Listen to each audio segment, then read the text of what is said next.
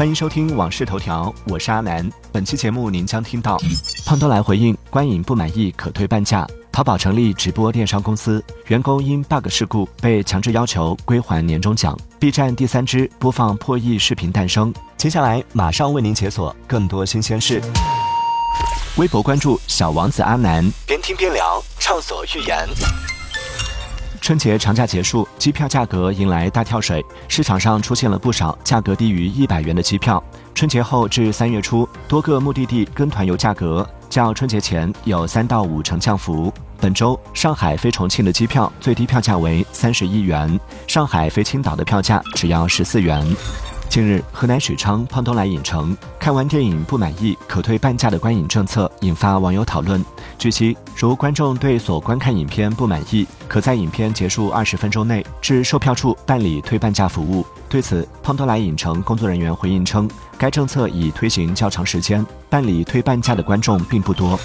近日，有分析师表示，苹果 iPhone 十六系列将会升级麦克风，提高信噪比。信噪比越大，代表信号里的噪音越小，从而能让设备更清晰地听到你的声音。这项硬件升级或能提高 Siri 的准确性。知情人士称，苹果公司调整了负责 AirPods、Mac 和其他产品音频功能的硬件团队领导层，为日益重要的业务选拔了新的领导者。在过去的2023年，如果要说最热门的赛道，一定离不开短剧。据二零二三短剧行业研究报告显示，二零二三年短剧市场规模达到三百七十三点九亿，预计二零二四年将超过五百亿。二零二三年前八个月，全国备案拍摄的微短剧有三千五百七十四部。长假之后，酒店、交通价格均有不同程度下降。同程旅行数据显示，春节假期后第一周，国内机票平均价格环比下降了百分之十五，国际机票均价环比下降了约百分之十。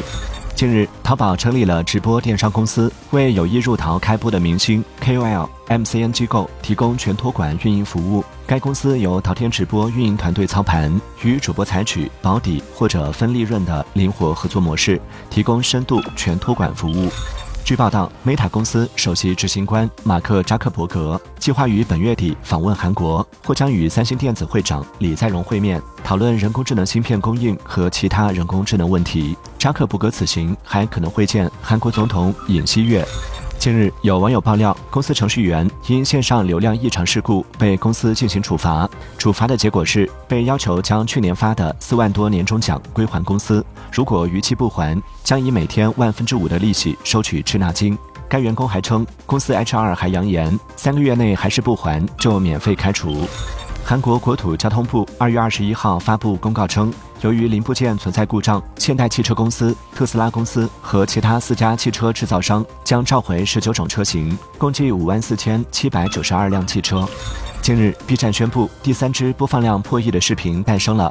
该视频是由 UP 主欧呼 W 制作的鬼畜视频《敢杀我的马》。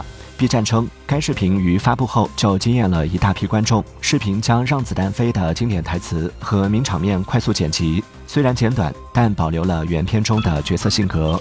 近日，英国政府出台指导意见，支持校方完全禁止学生在学校使用手机。一些研究发现，儿童的焦虑、抑郁和自卑等心理问题与手机的使用存在关联。此外，手机还可能成为校园霸凌和性骚扰的工具。会让儿童接触不健康的内容。微博关注小王子阿南，边听边聊，畅所欲言。欢迎继续收听《往事头条》，接下来为您解锁更多精选热点。六十五岁麦当娜演唱会现场摔倒，歌迷发现没开口，歌声却不断，被质疑假唱。瓜分智能戒指蛋糕，消息称苹果、三星已加入战局，预估未来八年产值涨十倍。研究称，美国电动汽车用户平均每日驾驶里程为三十二到七十二公里。谷歌 Pixel 六 Pro 过热问题引诉讼，用户要求谷歌召回手机并退款。特斯拉柏林超级工厂扩建遇阻，居民投票反对，环保问题成焦点。微软游戏 CEO 斯宾塞重申，《使命召唤》系列游戏会登陆 Xbox Game Pass。感谢收听《往事头条》，我是阿南。订阅收藏《往事头条》或《往事头条》畅听版。听见更多新鲜事。